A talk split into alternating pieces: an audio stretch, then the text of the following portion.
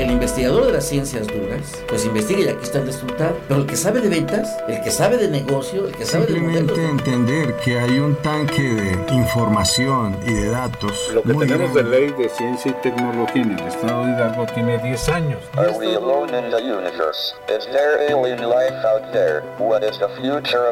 La Universidad Autónoma del Estado de Hidalgo, generadora de conocimientos. Sinergia, el rostro tecnológico de la Universidad Autónoma del Estado de Hidalgo. Ciencia y tecnología, el punto convergente entre profesionales y sus ideas. Sinergia, con el doctor Roberto Morales Estrella.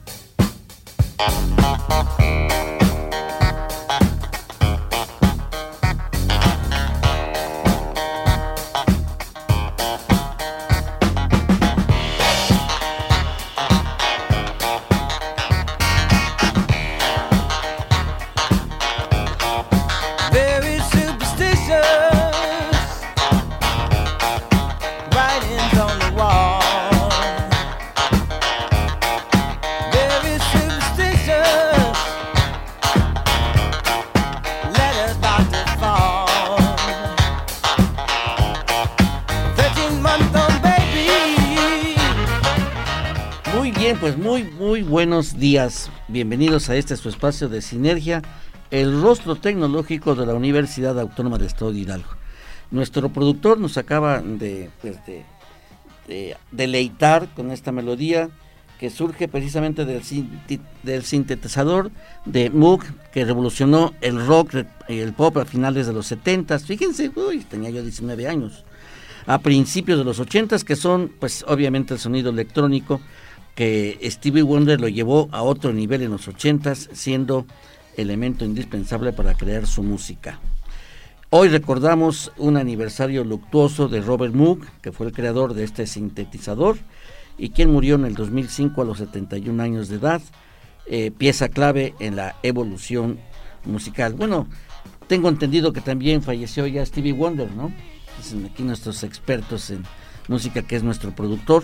Y bueno, pues este esta melodía es para eh, a los que les gusta el buen, el buen, rock.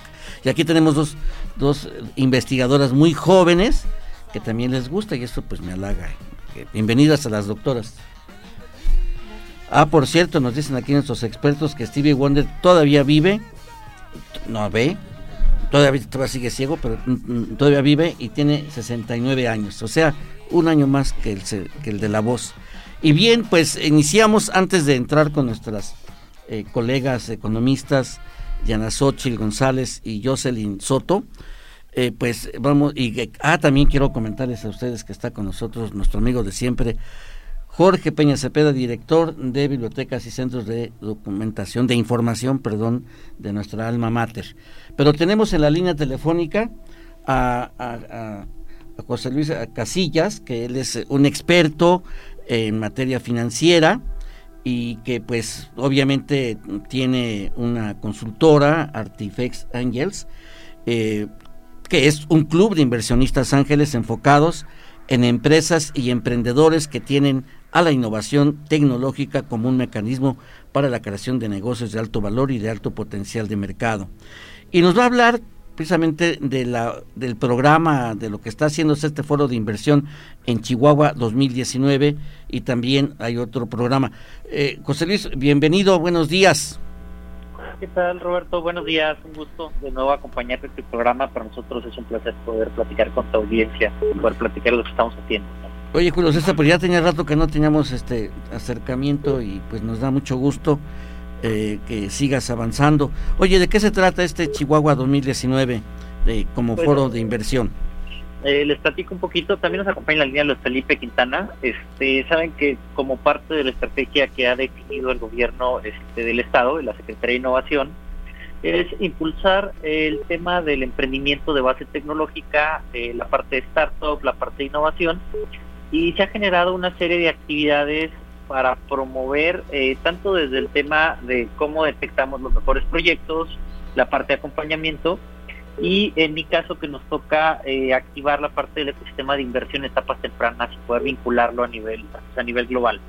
Entonces hay un par de actividades que se están planeando para este segundo semestre del año, que eh, la primera es el Border Tech, que ahorita Luis Felipe nos va a platicar un poco más de, del evento, que es el 19-20 de septiembre, que es una expo este, y feria tanto de tecnologías como startup, y eh, en noviembre, el 13 y 14 de noviembre, eh, junto con el programa que se llama Chihuahua Innova, que detecta, eh, vincula y capacita a las mejores startups de la región, vamos a tener el cierre con un foro de inversión, donde nos acompañan pues, inversionistas nacionales, internacionales, aceleradoras, fondos de inversión y actores clave del ecosistema en temas de innovación y en temas de inversión.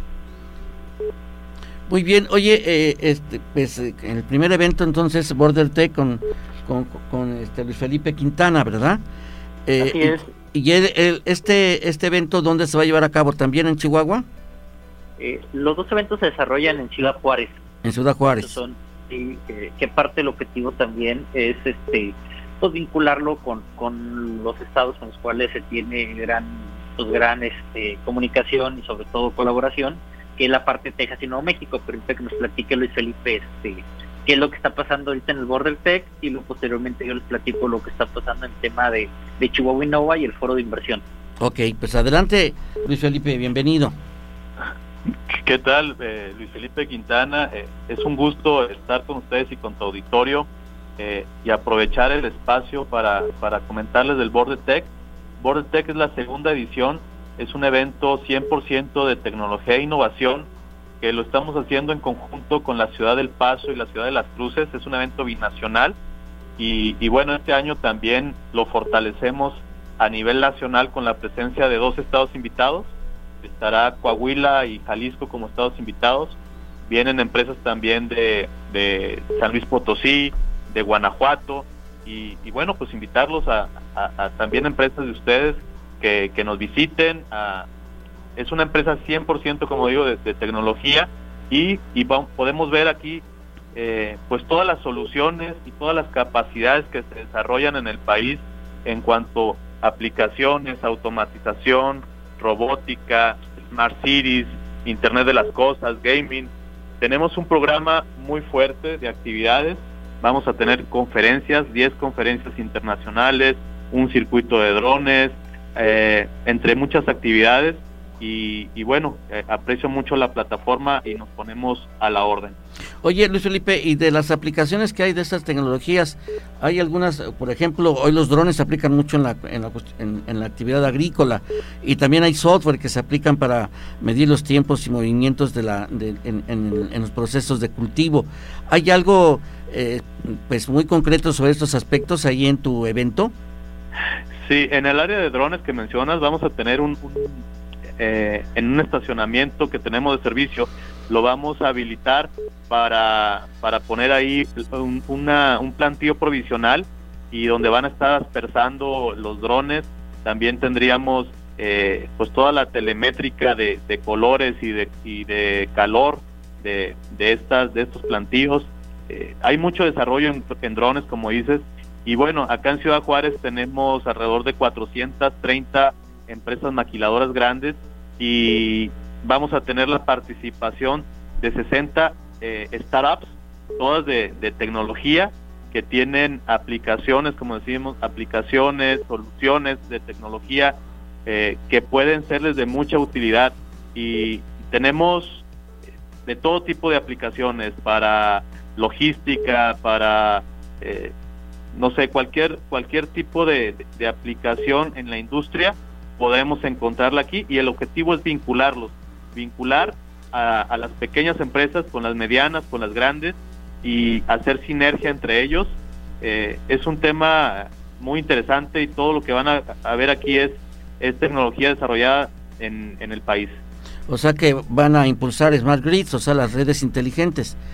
Y, y, que, por ejemplo, me tocó evaluar un proyecto muy interesante en, en, el, en el Premio Nacional de Tecnología sobre raíces inteligentes para la papa y hortalizas. Muy interesante el proyecto. Pues muy bien, te felicito. Yo creo que cuánta gente piensas que llegue con ustedes en cuanto a número. En la, en la primera edición tuvimos a, alrededor de 7 mil. Este año estamos buscando que nos, que nos acompañen 12 mil asistentes. Eh, tenemos un carrusel de universidades, de prepas, de escuelas, pero también eh, lo estamos haciendo en conjunto con las cámaras y organismos empresariales, con Coparmex, con Index AMAC, que es la Asociación de Maquiladoras. Entonces, ellos estarán eh, con sus gremios visitando la, expo y buscando estas oportunidades y, estas soluciones de tecnología. ¿Dónde te buscan? ¿Dónde los que estén interesados en participar, dónde te buscan? Eh, está la página habilitada, eh, es www.bordertech.mx. También eh, nos encuentran en Facebook, en las redes sociales como BorderTech y ahí nos pueden mandar un mensaje. Eh, también vienen los teléfonos, quien lleva la logística del evento es Clara Martínez, que aquí está conmigo, y ahí viene su contacto, pueden marcarnos y con todo gusto le damos toda la información y esperamos que nos puedan visitar acá en Ciudad Juárez. Sí, está bonita la página, que es aquí Border Tech, segunda edición, Unidos con Valor. Ese eslogan me gusta. 19 y 20 de septiembre de este año, en el centro de convenciones Las Anitas, ¿verdad? Qué bueno, pues me da mucho gusto que, que, que este evento vaya. Ojalá después voy a ponerme en contacto contigo para ver qué es lo que podemos hacer acá en el centro con la experiencia de ustedes, ¿ok? Con todo gusto. Muchas gracias. Eh, eh, y pues, Un abrazo al auditorio y para ti. Ok, muchas gracias. Julio César, pues cuéntanos, me llamó la atención lo que comentaste en el sentido del, del ecosistema de innovación. ¿En qué consiste esto? Pues mira, parte de estas iniciativas, como lo que nos platicó Luis, como lo que viene con el programa de Chua Innova, que lo coordina el Instituto de Innovación y, sobre todo la, la editora Daily Domínguez, es cómo generamos los puentes y las plataformas para que las ideas, eh, los prototipos, las tecnologías puedan escalar al mercado y puedan tener los mecanismos de apoyo y de soporte. Entonces, eh, durante este, pues, estas actividades y todo el plan que se tiene en diferentes secretarías, eh, programas, planes, eventos, es eso, es eh, poder conectar desde quien genera el conocimiento hasta quien lo puede explotar. este programa, digamos, del Border Tech termina siendo una expo binacional, en nuestro caso, pues, se está convirtiendo en la expo más importante a nivel nacional, en temas de startup y tecnologías, porque reúne a los desarrolladores, a las startups y a posibles clientes y aliados que pudieran encontrar, y no solo a nivel nacional, sino que ya platicamos esta vinculación con las cruces y con el paso. Y, y, esto, y esto nos lleva a entonces generar los mecanismos en los cuales pues eh, estos proyectos o startups pueden tener ventas o pueden tener inversión. En la segunda parte de la entrevista ahorita platico lo que estamos haciendo con temas de Chihuahua Innova y la parte del foro de inversión, pero el objetivo conjunto es detonar el ecosistema de emprendimiento basado en innovación e inversión en etapas tempranas. Muy bien, pues yo creo que es algo que el país necesita y que pues en aquella región la gente es muy emprendedora, pero también en el centro, y tú lo sabes, ojalá que algún día nos hagas el favor de venir, pues tú y, Luis Felipe Quintana, a darnos una plática tanto a empresarios como pues en las áreas académicas que tenemos acá en la Universidad Autónoma del Estado de Hidalgo. ¿Algo más que quieras agregar? No, pues nada más, la parte de lo que les, comentábamos del tema del programa Chuinova y el foro de inversión, como dato nada más de resultados de los dos años que se ha trabajado con el tema del programa.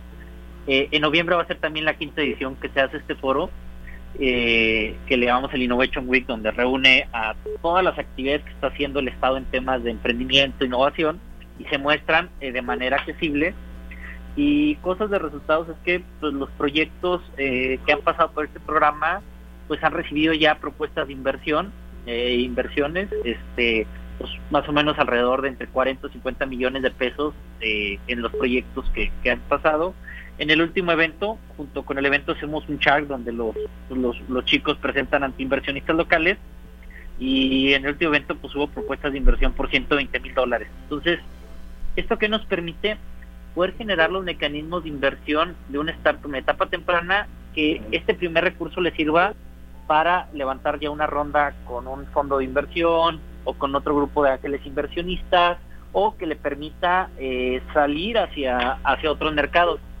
Cosa también relevante es que el Estado y, este, firmó, el gobierno firmó convenio con cinco aceleradoras eh, en, el, en el foro anterior, que esto permite, si un startup es aceptada, ellos ayudan con el tema de los gastos este, de de hospedaje, y pues fue con la gente de Techstars, y de hecho hace un hace poco menos de un mes ya tuvimos la primera startup mexicana que es aceptada en esta aceleradora, que es digamos como el, pues, de las más relevantes a nivel mundial, y, y es de Chihuahua. Eh, otro Otra startup que está ahorita en Startup Chile, eh, también de Chihuahua, eh, fue aceptada hace también un mes en la aceleradora de Match Challenge, que es una aceleradora, digamos, con impacto social, eh, tenemos con Sixstars, y entonces esto nos ha, ah, bueno, nos ha permitido mostrar los mecanismos de cómo los emprendedores o el ecosistema se puede conectar a nivel global. Y por último, perdón, con, la gente de Austin, de TechRank, que también está otra startup ya en su programa de aceleración. Entonces, ¿a dónde voy con esta parte de actividades? Es que se están conjugando voluntades entre todos los actores, desde la parte academia, la parte gobierno, el sector privado, en nuestro caso el tema eh, de inversiones, para poder mostrar el camino y poder hacerlo más corto y que entonces eh, estos proyectos realmente tengan un soporte y podamos tener pues, los primeros casos de éxito de startups que en su momento pues van a poder eh, ser adquiridas por corporativos, o llevarlas a mercados ya internacionales. Pues estás eh, promoviendo la gestión de la creación de, la, de las nuevas empresas que van a dominar la, la nueva economía en breve tiempo, que no? Y tu experiencia que tienes, porque además marcas una ruta pues desde la etapa temprana hasta la aceleración, hasta la concreción y la intervención en el mercado ya de una manera eh, competitiva, lo cual pues es una es una trayectoria que se antoja eh, este difícil, pero yo creo que las, los mecanismos que están siguiendo ustedes, pues como dices, es acortar eh, los tiempos, porque además debe acelerarse eh, la creación de estas nuevas empresas con un nuevo sentido, teniendo como alma la innovación y sobre todo la vinculación con las áreas generadoras de conocimiento, que son las instituciones académicas y de investigación, ¿cierto? Así es, tal cual. Eh, ¿Dónde te buscan? ¿Dónde la gente que quiera participar, dónde busca la, eh, eh, pues, registrarse o participar en el evento? la página es chihuahuainova.mx. Ahí, este, tanto en redes sociales como en la página web nos pueden encontrar este, y ahí directamente este, podemos mandar la información y a empresarios o aceleradoras o actores que quieran también participar. el correo es foro de inversión arroba i2c2.com.mx y el 2 es con, con número. Ok, muy bien. ¿Algo más que quieras agregar, estimado Julio César? Pues muchas gracias por el espacio y como comentas, parte de lo que estamos trabajando es cómo conectamos estos ecosistemas. Estas actividades son en, en Ciudad Juárez las dos, pero no está limitado a que cualquier eh, pues, otra startup del país pueda participar el Border Tech y en el caso del foro de inversión, pues puedan venir este, actores claves a ver las startups más, este, pues, más innovadoras de la región. Muy bien, pues ahorita traté de entrar aquí a, la página de Chihuahua Innova, pero algo algo me, motivó que no entrara.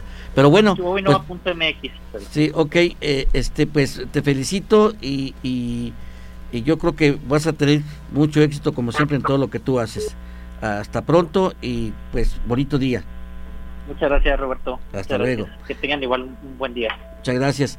Bueno, pues ya escuchamos aquí a, Julio César Casillas y a Luis Felipe Quintana de estos eventos que desde la perspectiva financiera y bueno, que es algo que pues tenemos que también retomar por este lado.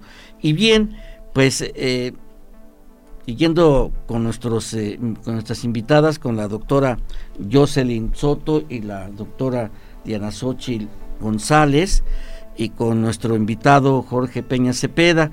Eh, el marco de referencia pues es el, el, programa de, de, la Feria Universitaria del Libro eh, y que por ejemplo pues eh, como dice Marco Alfaro Antonio Alfaro Morales, Marco Antonio Alfaro Morales, él menciona que es un gran privilegio contribuir a la formación de una sociedad lectora. Hoy más que nunca esta tarea se vuelve indispensable por el clima de inseguridad y violencia, el incremento en las adicciones, la ausencia de valores y en sí por una cada día más apetecible humanización de la convivencia social.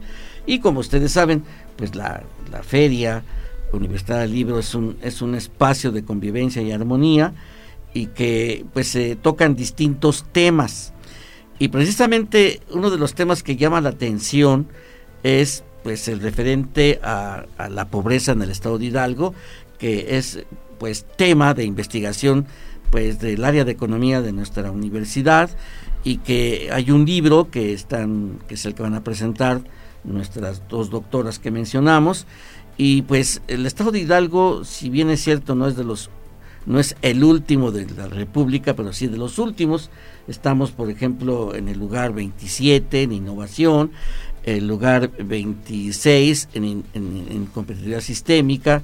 De 84 municipios, 71 municipios no logran superar el 0.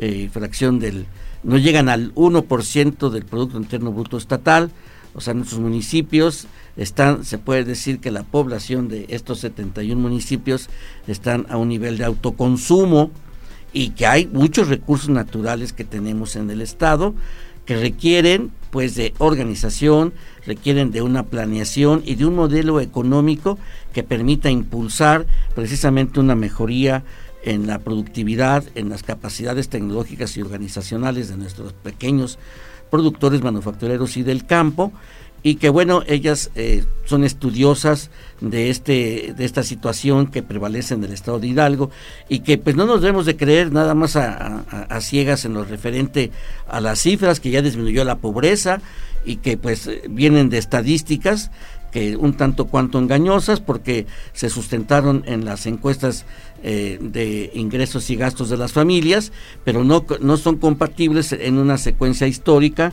del 96 al 2014. Esas encuestas no, no son compatibles con las últimas de, de, este, de este siglo, de este, del 2000 para acá, del 2014, 2016 y 18, y por lo tanto las que se emitieron eh, por parte del Coneval, pues tienen un sesgo de veracidad y no reflejan realmente la disminución de la, de la pobreza, porque se tomaron cifras pues realmente que no reflejan nuestra realidad y en el estado de Hidalgo sucede lo mismo porque esto se impactó a nivel nacional. Jocelyn, bienvenida, Diana, bienvenidas. Cuéntenos de qué se trata este estudio que ustedes realizaron y en cuánto tiempo lo hicieron. Muy bien, bueno, pues muchas gracias por la oportunidad. Eh, nosotros pertenecemos al grupo de investigación de economía aplicada en la Universidad Autónoma.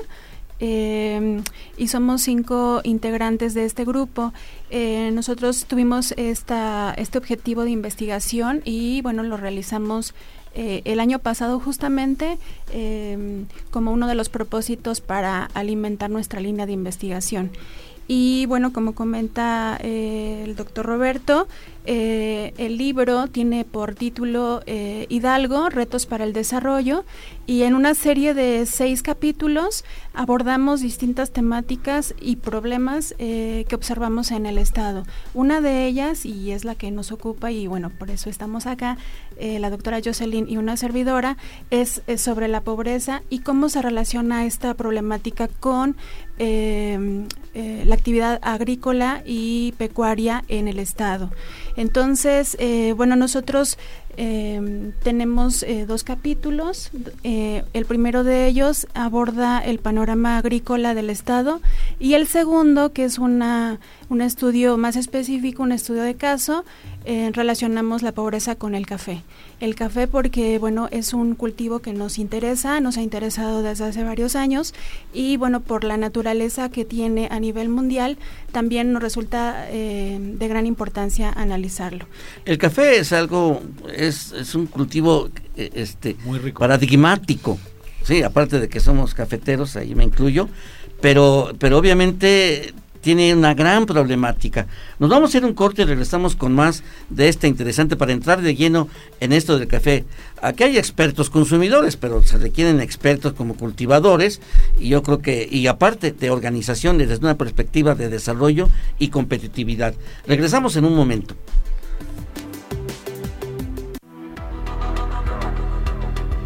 Todas las ideas continúan en Sinergia. Regresamos. Todas las ideas continúan en Sinergia. Continuamos.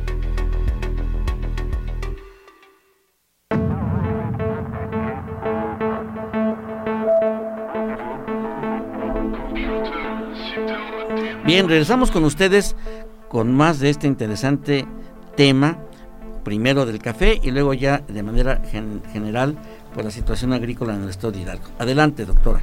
Pues sí, eh, atendimos, hemos estudiado la problemática de la cadena global de valor del café y la verdad es que esta, el aromático es, tiene una cadena muy compleja en donde a pesar de que nosotros estudiamos desde lo local, tenemos que estudiar la complejidad organizativa, económica, de acopio eh, y de, por supuesto, de proceso de producción a nivel global.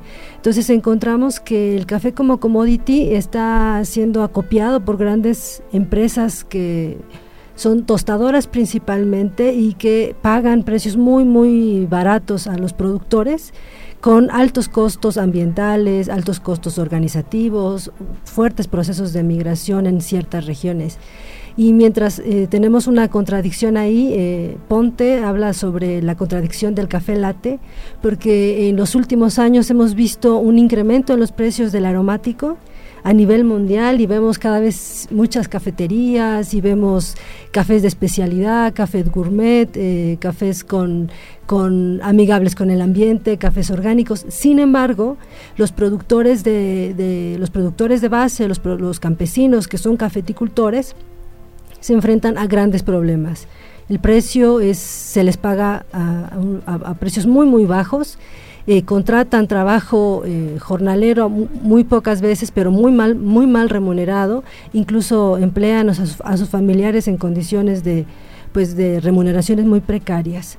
Entonces, por un lado tenemos un mercado que, que paga precios, consumidores que pagamos precios muy altos por el café, y por otro lado tenemos productores que no reciben el precio justo. ¿no? Entonces, por eso hemos visto que analizar la cadena global de valor del café eh, no implica únicamente incrementar eh, la calidad, no es únicamente, es una salida, pero no es la única, sino también implica ser consciente a los consumidores de ver qué tipo de café consumimos, eh, a quién estamos pagando este café. Es muy distinto comprar un café en una, no voy a decir nombres, pero en una cadena eh, comercial que vas puedes pagar un café en 60, 70 pesos o comprarlo a un productor local eh, eh, a un precio mucho más bajo, pero que remunere lo justo por su trabajo. Otra cosa que es muy importante en el análisis de la cadena de todos los commodities que le llamamos en economía, pero que son las materias primas,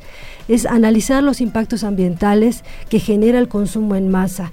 Y el café, eh, justo ahora en, a nivel nacional y mundial tenemos una emergencia eh, ecológica por eh, la plaga de la roya, que está mermando los cafetales y por otro lado vemos que es insuficiente los apoyos técnicos, productivos en nuestro trabajo.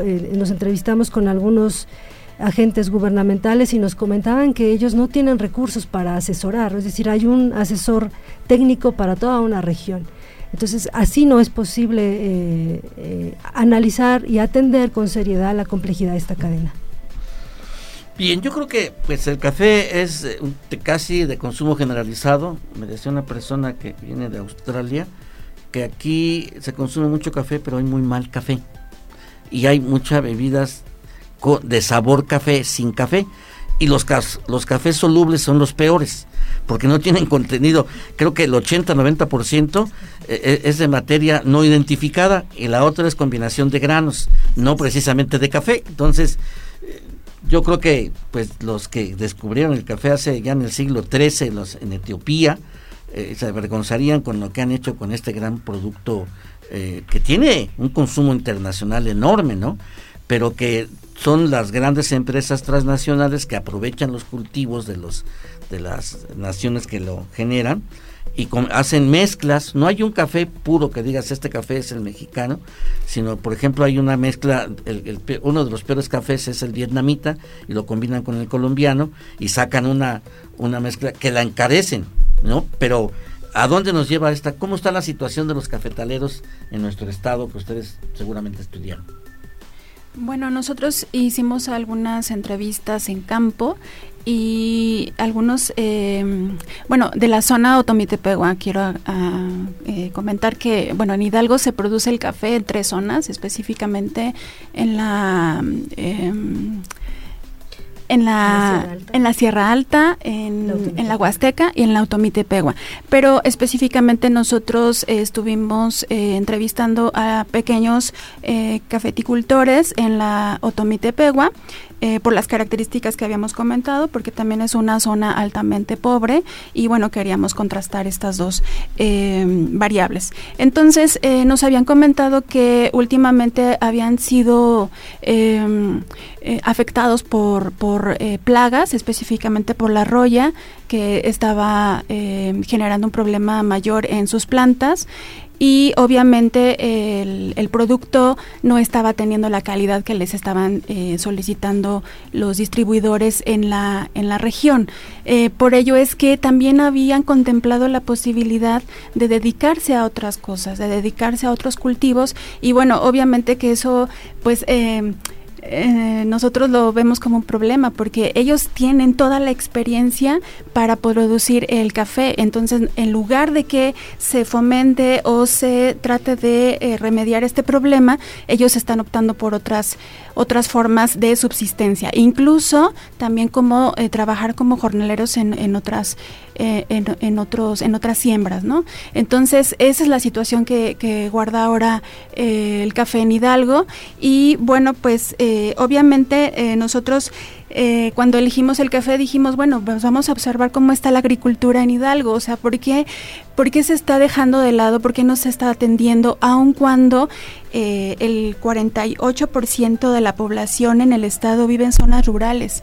Eh, es mucho, muy alto, a diferencia del país, en el país solamente el 22%, si lo vemos estamos muy por encima del promedio nacional y sin embargo solamente la agricultura eh, proporciona el 3.3% del valor de la producción en Hidalgo, a diferencia del 31.7% que es del sector secundario y del 65% en actividades terciarias. Como observamos, em, aquí hay una contradicción, ¿no? Tenemos mucho territorio rural, tenemos muchas áreas donde poder producir, sin embargo, no estamos aportando al valor de mercado que nosotros esperaríamos. Yo creo que es algo bien, bien importante dimensionar esto y sobre todo yo creo que la profundización del estudio que requirió mucho tiempo y esfuerzo y sobre todo la vocación.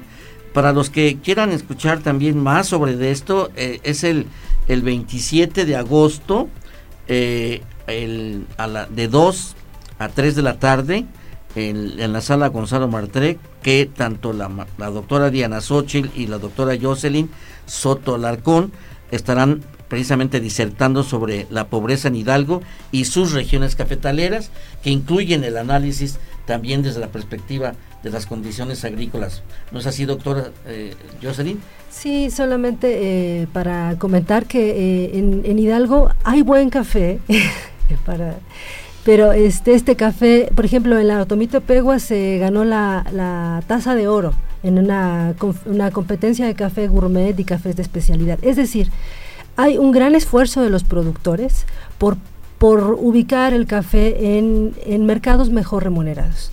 Sin embargo, eh, ahí sí tenemos que hacer un llamado para que la política pública tenga conciencia de los empleos que se generan, de los aportes al, al entorno ambiental, porque sembrar café no es el café no es un monocultivo, el café es, se cultiva en los cafetales en donde hay otras plantas en donde hay plantas, hay, eh, eh, hay animales, hay bichos y eso regenera genera una cierta, un, cierto ambiente ecológico. Y también quiero comentar que los, los cafetales hay distintos tipos de cafetos. Y entonces la diversidad biológica acompaña a la cafeticultura. Y eso también es muy importante de resaltar. Eh, no solo es una actividad económica, es una actividad económica que puede ser bien remunerada, es una actividad económica que va a abonar a una diversidad biológica súper importante en el contexto eh, que yo, nosotros llamamos en las ciencias sociales un mundo ambientalmente dañado. Es un mundo en el que estamos en riesgo por la cuestión ambiental. Entonces, cultivos como eh, que priorizan la diversidad ambiental son muy importantes y deben ser parte de una política pública. Entonces, el café es uno de ellos. Y, me parece que eh, nuestro estado, ya que es un estado eh, con grandes con, territorio con una vocación agrícola, principalmente, debemos enfocar y analizar este problema con toda su complejidad. Ah, nosotros tenemos en el campo, también es algo que está ahí entre las actividades agrícolas, eh, fuertes procesos emigratorios. Y cuando la gente se va, también se va la mano de obra y se va el conocimiento campesino que tengan. Entonces creo que nos estamos enfrentando a un fenómeno en el que no solo es el café, no solo es la producción agrícola, sino que tenemos que pensar este fenómeno desde la complejidad justamente. Tenemos que buscar inversión, tenemos que buscar eh, innovación en el sector, tenemos que buscar la forma de cómo es que estos productores necesitan el apoyo. Bien, yo creo que esto es algo bien importante porque hay que verlo de una manera integral, holística.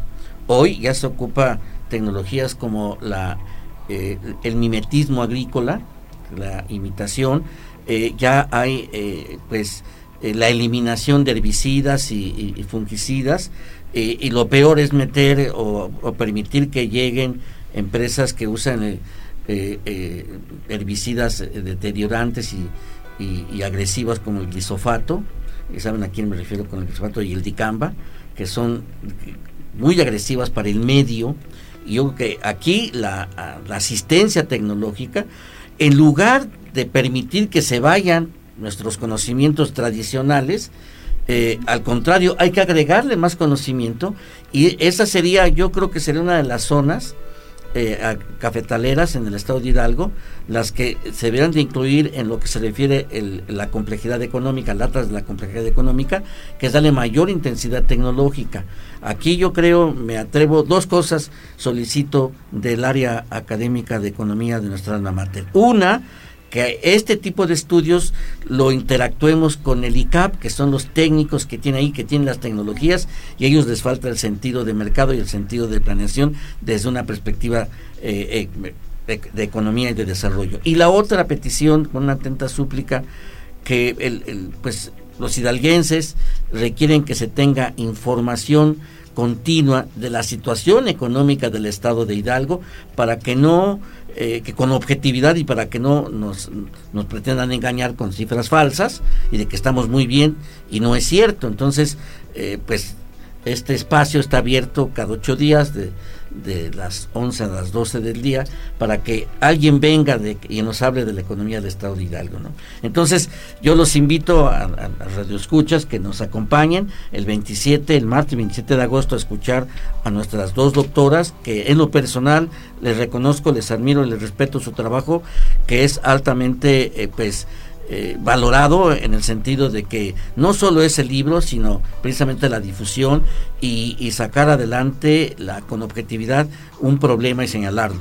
Por otro lado, y también como parte del marco de la, feria, que es algo que vale la pena destacar, y ese es el ese y otros tantos motivos del por qué eh, eh, nuestro amigo Jorge Peña Cepeda está con nosotros, que nos hable, por ejemplo, de esa identificación de la biblioteca con inteligencia artificial. Son siete, siete conferencias que, se van a, dar en lo que es las jornadas de la biblioteconomía y que, y que están relacionadas de la inteligencia artificial con la biblioteca. Jorge, ilústranos al respecto. Eh, buenas tardes eh, a todos los que nos escuchan, buenas tardes doctora. Eh, bueno, doctoras, es, es un salto mortal, pero de tema, digo, pero, pero estaba más interesante el tema del café eh, y los rasgos que tenemos y, la, y los efectos que tenemos ahí. Sin embargo, vivimos en una sociedad que, que tratamos de, desarrollar en, distintos sectores y ámbitos que, en ella, que ella contempla.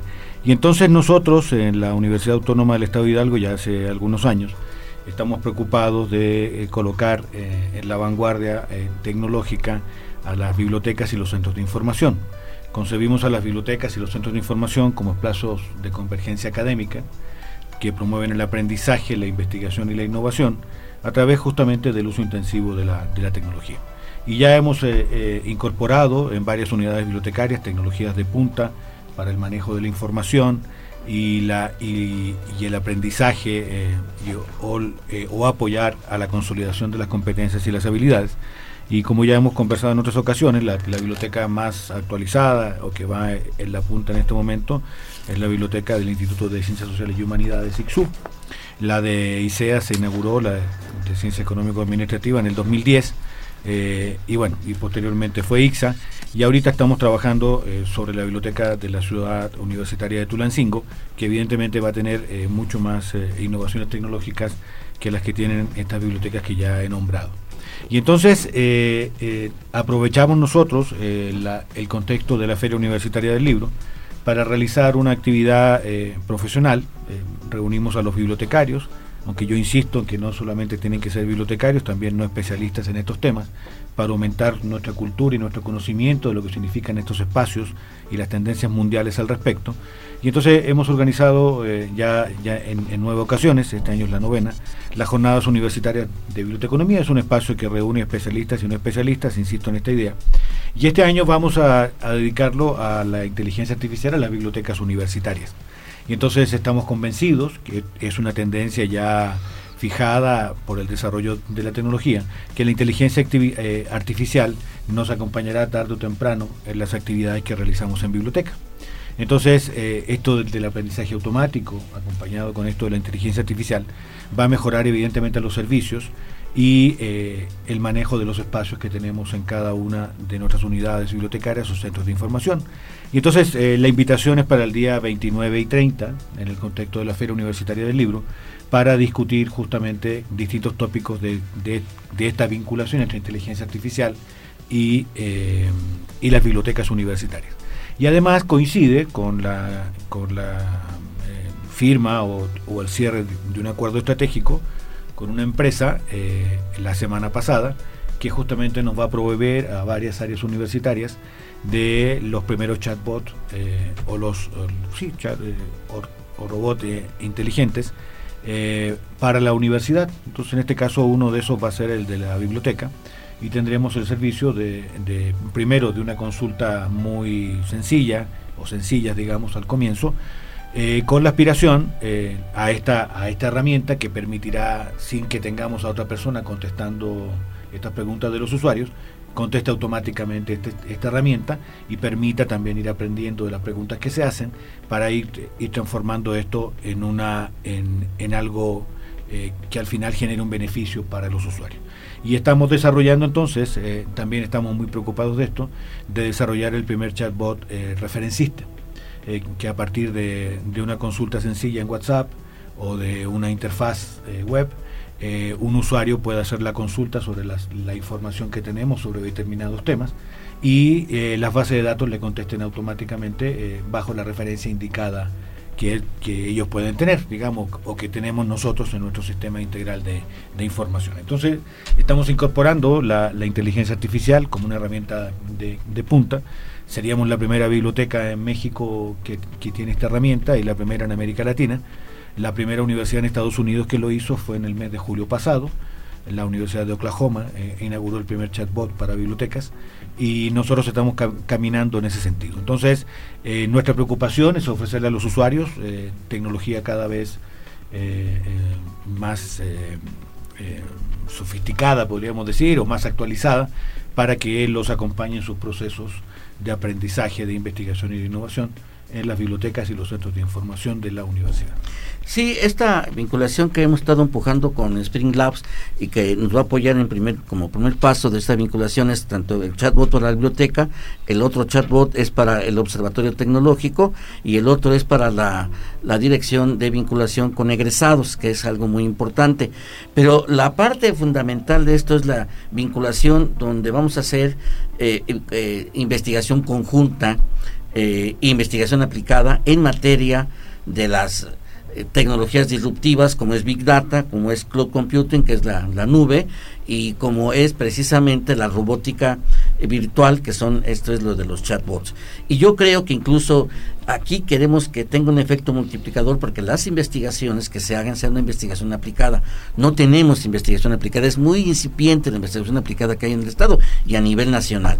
Necesitamos que eso sea el, el, actuar fundamental, porque es ahí cómo se puede lograr que las empresas, eh, sobre todo las pequeñas, las micro y pequeñas medianas empresas, tanto manufactureras como del campo, tengan una mayor capacidad de productividad y de desarrollo para que sus productos tengan un mayor contenido de conocimiento, es decir, mayor intensidad tecnológica y mayor valor agregado con el que puedan insertarse competitivamente en los mercados. Jorge, algo más que agregues. Bueno, justamente en este sentido, una, bueno, ya, ya anecdótico con esta empresa, cuando tuvimos la primera reunión y hablamos de los chatbots, eh, yo escucho esta conversación y les digo, bueno, pero a mí me interesa de esta otra manera, lo, eh, nos interesaría hacerlo eh, como un referencista y les empiezo a explicar lo que es un referencista y obviamente ellos se entusiasmaron porque es algo que no está en el mercado, no es algo que esté aplicado, el chatbot no está aplicado originalmente para este tipo de, tareas y por eso que eh, esto se va a demorar un poco de tiempo en la medida en que aprenden y aprendemos a vincular esta información con una herramienta robótica de este tipo. Y entonces eso es investigación aplicada y la estaremos realizando aquí en la universidad para ofrecer un servicio eh, de punta y innovador a nuestros usuarios. Que ese es el propósito. Eh, Jocelyn, un minutito, ¿algo más que quieras agregar? Pues solo recordar que los estudios de pobreza no pueden ir eh, separados o no pueden ser teóricos, siempre deben estar asociados a un fenómeno social particular y que debemos acercarnos a él a través de un, de un enfoque de los sistemas y de la complejidad. Sí, Diana. No, es nada, muchas gracias por el espacio y nada más reiterar, eh, los escenarios reales son, eh, creo que donde podemos obtener mayor conocimiento más allá del escenario áulico y en nuestro... Eh, en nuestra labor como docentes eso nos queda claro y bueno, nosotros como integrantes del grupo de investigación nos gustaría estar más vinculados con el sector productivo y obviamente, como nos dice Roberto, aceptamos la invitación a hacer más público y divulgar nuestro eh, avance de investigación. Eso es muy agradable es un gran anuncio y mi gratitud infinita porque pues los hidalguenses eh, necesitan estar informados qué está pasando con la economía estatal, qué pasa si sube o baja la bolsa, qué pasa si sigue peleándose China y Estados Unidos en el mercado, eh, cuando hablamos de commodities, que son los productos generalizados, cuando hablamos de robots, de chatbots, que son robots virtuales, no son los humanoides, están los industriales, y que por ejemplo ya ahorita se habla de una agricultura robotizada, que, que, necesitamos impulsarla y dar asesoría y organización a nuestras a nuestros productores. Hidalgo es uno de los eh, pocos productores de hongo silvestre y están por perderse. Y claro, hablar, por ejemplo, de la economía circular, de la economía cero, que la economía circular es, es el, el, el, trasiego, por llamar de alguna forma, de una economía que genera desechos, una economía que todo es utilizable reutilizable y bio, biogenerable. Esa es la parte importante porque necesitamos que la sustentabilidad sea desde la producción también y que, por ejemplo, me gustó mucho la explicación que diste del café, eh, donde se da con otros cultivos y que debe haber una eh, un, perfil eh, sustentable ahí de, todos los cultivos que ahí se dan. Entonces esto nos lleva precisamente a que tengamos una perspectiva distinta de la realidad y que nuestros alumnos, que es una grave responsabilidad que tenemos en nuestras manos, pues tengan ese, ese amor por descubrir, por construir y por hacer de nuestro estado de Hidalgo pues un estado más armonioso, eh, menos violento y que quiero destacar algo eh, admiro a, estas dos mujeres, y lo digo mujeres porque son muy creativas, porque son muy trabajadoras, porque nosotros como docentes nos exigen mucho eh, y tenemos que cumplir, y, que, y que y son mujeres muy creativas, la distinción de ellas de ser mujeres que son altamente creativas, y que siempre si hay alguna alguna intercambio de opinión, siempre es en aras de construir. Se aplica mucho la transdisciplinaridad como, como como elemento fundamental para crear nuevos conocimientos, que eso es lo que tenemos que hacer. No repetir el pensamiento, sino proyectarlo y crearlo e incrementarlo. ¿No es así, Jorge? Así es, Roberto. Bueno, pues no nos resta, no nos resta más que pues agradecer a todos y cada uno de nuestros invitados, a la doctora Jocelyn Soto Larcón, coordinadora de la licenciatura en Economía, a Diana, a Diana Xochitl eh, González, quien también este, pues, eh, ha hecho mucho esfuerzo y, su doctorado hoy lo veo concretado en esto. También ha sido coordinadora de la licenciatura en Economía y yo pues soy un simple docente, por eso es que ellas son las que luego me dirigen, me conducen y me exigen para bien, ¿eh? ojo, para bien, ¿ok? Y bueno, pues eh, Jorge, pues agradezco tu presencia una vez más y espero que, que esta sea, que no sea la última, sí, que siempre están abiertos los, el espacio de Sinergia, el rostro tecnológico de la Universidad Autónoma de Estado Hidalgo para ustedes y para nuestros escuchas. Agradezco en los controles a Berenice García, a nuestro productor eh, Dan, Aguilar, ya le cambiaste el apellido, ya se va a enojar su marido, así, oye, no, ya me la cambiaron. Berenice Aguilar, a nuestro productor Daniel García, a nuestra directora de Radio Pachuca, Claudia Noemí Muñoz Arabia, y los dejo con la voz romántica de Julio Argüelles, quien siempre los deleita con esa, con ese romanticismo que a todos, pues a todos les toca las fibras. ¿eh? Muchas gracias. Se despide de ustedes su amigo de siempre, Roberto Morales Estrella. Que tengan un excelente día. Gracias, gracias repetidamente a todos aquellos que nos permiten compartir con ustedes nuestra información que es suya. Gracias. Tan, tan. Gracias por escucharnos. Por hoy, las ideas se vuelven a dispersar hasta la próxima emisión de Sinergia